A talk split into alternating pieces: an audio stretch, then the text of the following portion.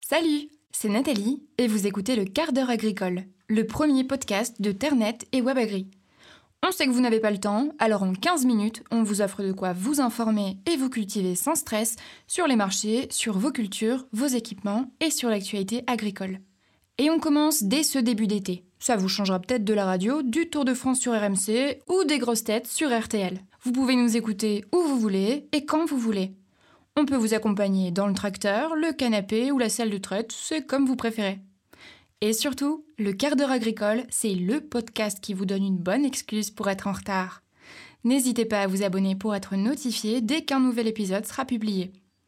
Dans ce premier épisode, on va parler réglementation, marché avec le coronavirus et le weather market, et ensuite on va s'intéresser au stockage des grains et enfin aux orages. Bienvenue dans ce premier quart d'heure agricole.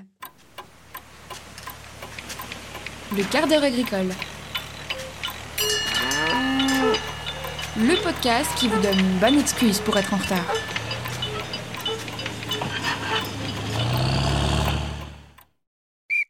Bonjour monsieur l'agent. Dites-moi, pour conduire le tracteur et sa remorque pendant la moisson, de quoi ai-je besoin? Bonjour Nathalie. Alors, la réglementation agricole est assez spécifique. Euh, plusieurs cas de figure peuvent exister. Premièrement, si tu es agriculteur, tu peux oublier le permis de conduire. Euh, il te suffit d'être âgé d'au moins 16 ans pour conduire un engin agricole qui soit euh, évidemment rattaché à une exploitation et utilisé dans ce cadre.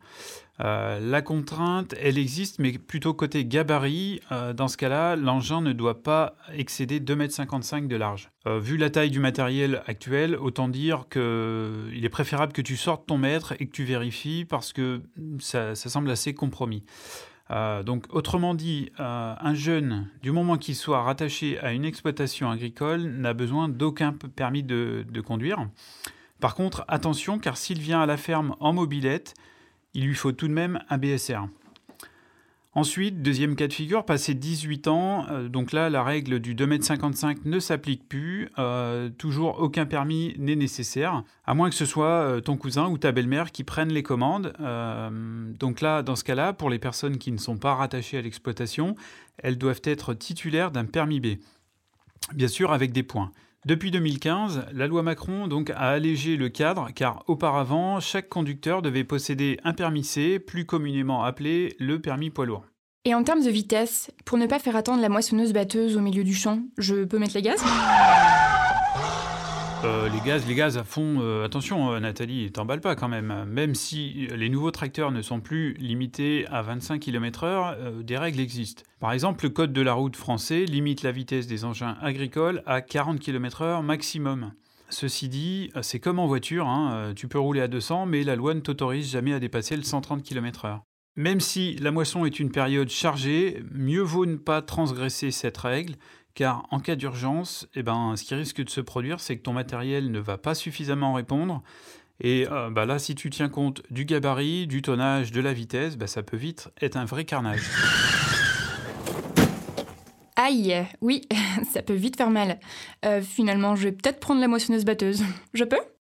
Oui, Nathalie, du moment que tu respectes les règles, point de vue gabarit. Comme je te l'ai dit tout à l'heure, de 16 à 18 ans, pas plus de 2,55 m de large. Donc la moissonneuse, du coup, tu oublies. Passé 18 ans, pas de souci. Dans ce cas, il te faut un véhicule pilote, une voiture particulière ou bien ton C15 sans remorque.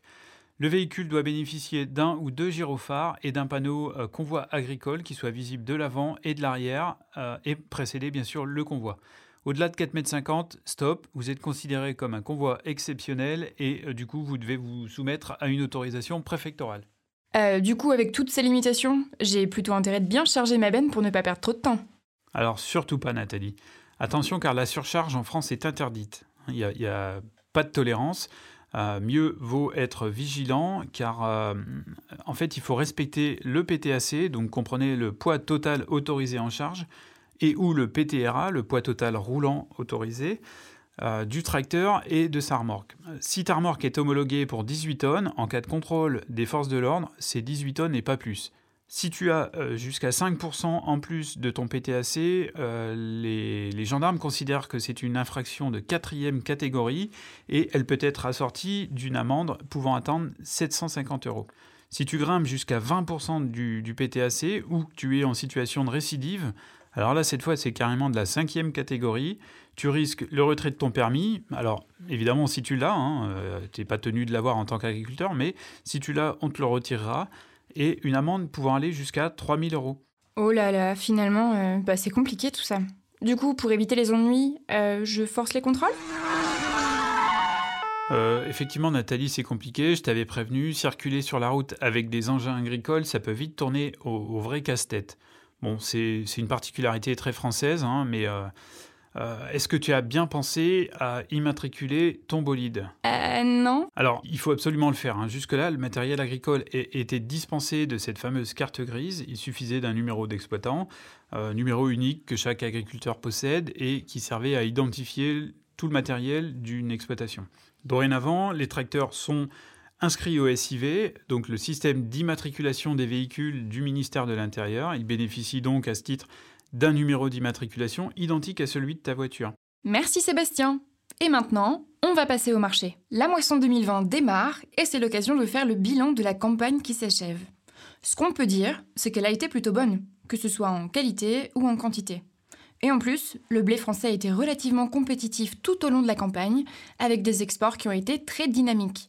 On devrait même atteindre un record d'exportation historique vers les pays tiers. Pour autant, s'il y a bien un élément qu'on retiendra tous de cette campagne 19-20, c'est l'événement absolument exceptionnel auquel aucun d'entre nous ne pensait être un jour confronté, la pandémie de coronavirus.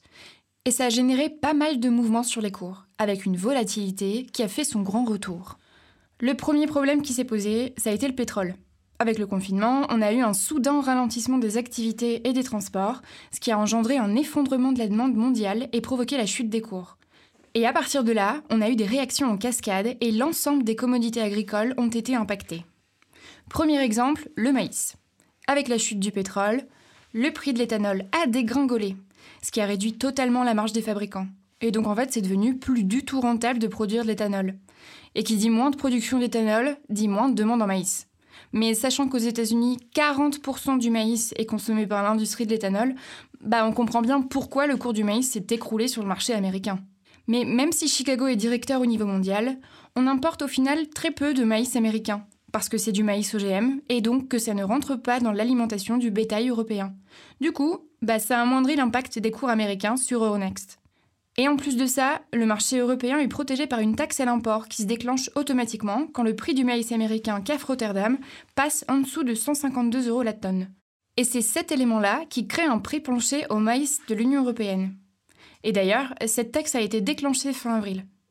Donc au final, euh, bah heureusement pour nous, on a limité la casse sur le marché européen. Après, on a l'orge aussi qui a été impacté par le virus à cause de la chute de la consommation de bière. Plus de concerts, plus de matchs, plus de festivals, plus de sorties dans les bars ni les restaurants. Bah, ça fait beaucoup moins d'occasions de trinquer avec les copains.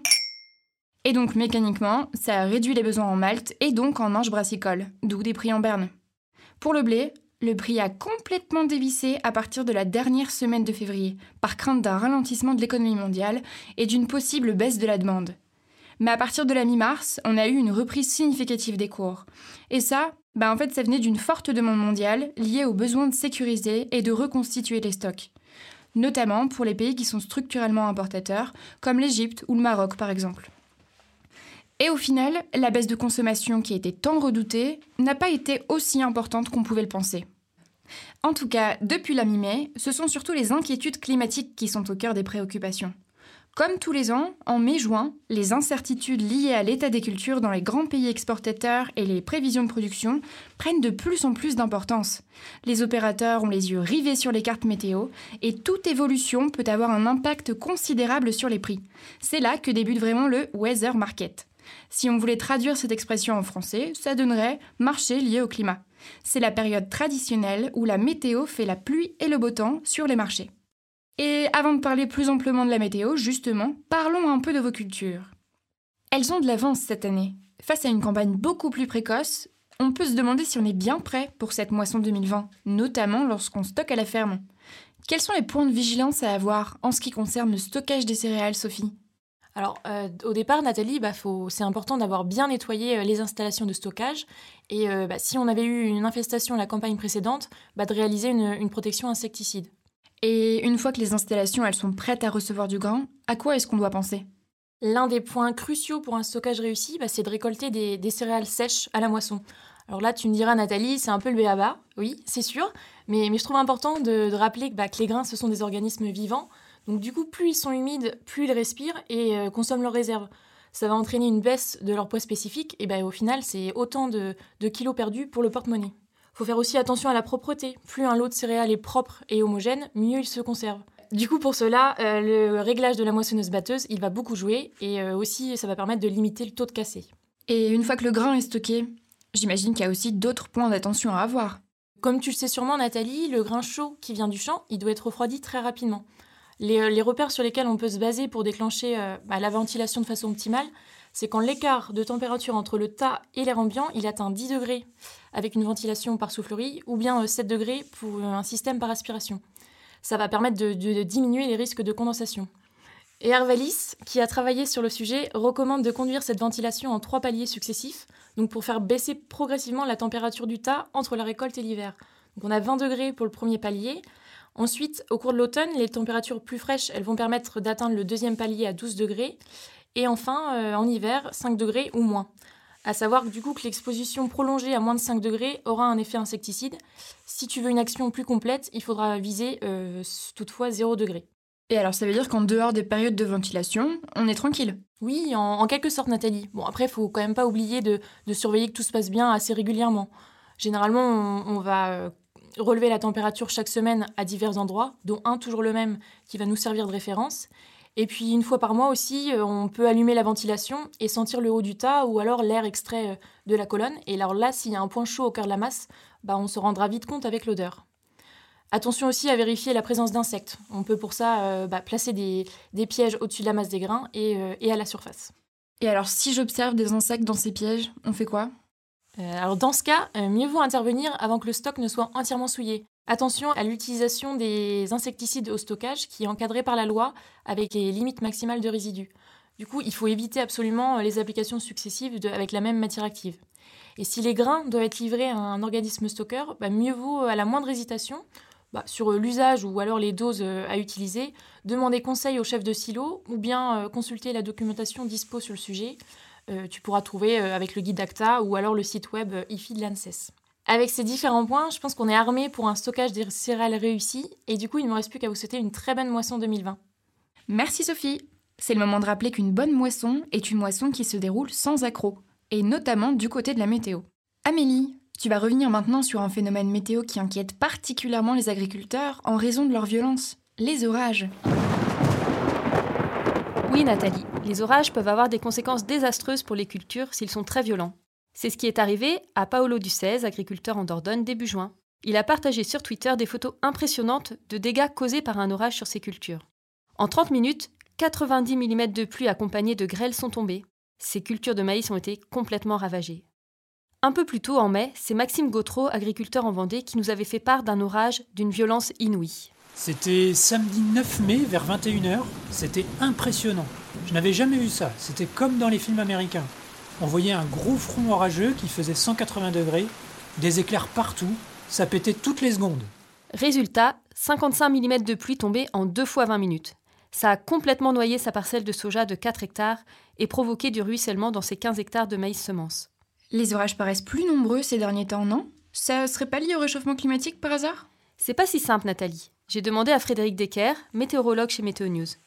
On n'observe pas une hausse de la fréquence des orages ces dernières années par rapport à il y a 70-80 ans. Il est donc impossible pour lui de lier réchauffement climatique et orages plus nombreux. Mais alors ils sont plus violents D'abord, rappelons que les orages se forment lorsque l'atmosphère est instable, avec de l'air chaud près du sol et de l'air froid en altitude. Frédéric Descartes m'a indiqué qu'il y a toujours eu des orages violents, avec des conséquences très graves, même dans un passé lointain. C'est vrai qu'avec les températures plus élevées de nos jours, il y a potentiellement plus d'énergie dans l'atmosphère. Et plus l'air est chaud, plus l'orage aura tendance à engendrer des pluies diluviennes. Et plus le choc entre l'air froid et l'air chaud est puissant, plus le risque de grêle est important. L'augmentation de la violence des orages est cependant une théorie qui demande à être confirmée, m'a précisé Frédéric Decker. Pour lui, ces dernières années, ce sont des faits aggravants liés à l'activité humaine qui expliquent pourquoi les orages ont des conséquences plus importantes qu'avant, et provoquent notamment des inondations et des coulées de boue. C'est l'extension des villes et donc des aires bétonnées, mais aussi en zone rurale la disparition des bocages. Il y a donc moins de végétation pour retenir l'eau. Sans oublier les machines agricoles qui tassent parfois un peu trop le sol, empêchant les pluies d'orage de bien pénétrer. Finalement, pour lui, ce n'est pas tant le réchauffement climatique que l'activité humaine qui explique les conséquences parfois désastreuses des pluies d'orage. Merci Amélie, et merci à tous nos intervenants. Mais surtout, merci à vous de nous avoir écoutés. N'hésitez pas à nous laisser des commentaires pour nous dire ce qui vous a plu ou ce qui vous a moins plu. On se retrouve au prochain épisode. Salut